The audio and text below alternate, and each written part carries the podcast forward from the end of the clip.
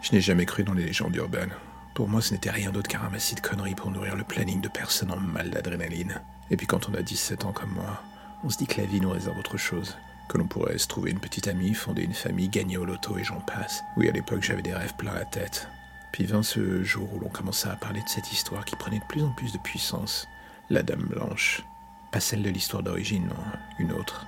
Une création à la base humaine, une blague que se faisaient des ados en envoyant une vidéo d'une sorte d'ange de la mort en blanc, tout ça au travers de YouTube. Cela avait fait les belles heures de YouTube, et un jour tout bascula.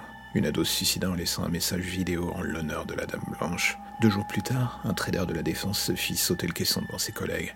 Et trois jours plus tard, le nombre de personnes se suicidant en l'honneur de la dite Dame Blanche. Avoisinait le nombre de 100 personnes, une véritable épidémie de mort. Impossible d'en tracer la source. Mais ce que les informations avaient laissé sous-entendre était que l'on n'était plus du tout dans quelque chose d'origine humaine? Et voilà qu'il y a deux jours, mon meilleur ami se tira une balle en pleine tête. Il laissa un simple message, disant qu'il offrait sa vie à celle qui lui avait ouvert les yeux. Alors que la chose était dans un premier temps centralisée en France, le virus commençait à s'étendre désormais dans toute l'Europe, et 48 heures plus tard, la nouvelle que personne n'avait prévue finit par tomber. Les gouvernements décidèrent de couper l'Internet, laissant supposer que bien loin d'être humaine, cette menace prenait ses origines dans une intelligence artificielle pour le moins maléfique. Et pendant 72 heures, tout cessa. L'espoir revint presque. C'est ce que l'on croyait, que l'on espérait, et d'un coup, un soir ou 20 heures, elle apparut sur nos écrans. Pas un seul écran, tous les écrans à l'échelle mondiale. Elle était devant nous, un visage de femme alternant de la beauté la plus pure à celle d'un visage démoniaque en un instant. Elle annonça enfin son nom. C'était Sibyl, et nous offrit enfin sa vision du monde. Nous étions un virus, elle en était le remède. À chaque âme qu'elle dévorait, selon elle, le monde gagnait en espérance de vie. Et ce soir-là, elle nous indiqua que dans quelques minutes, elle allait décider de qui vivrait et qui allait crever. Je fermais sans le moindre ménagement l'écran, mais rien n'y faisait, elle réapparaissait partout.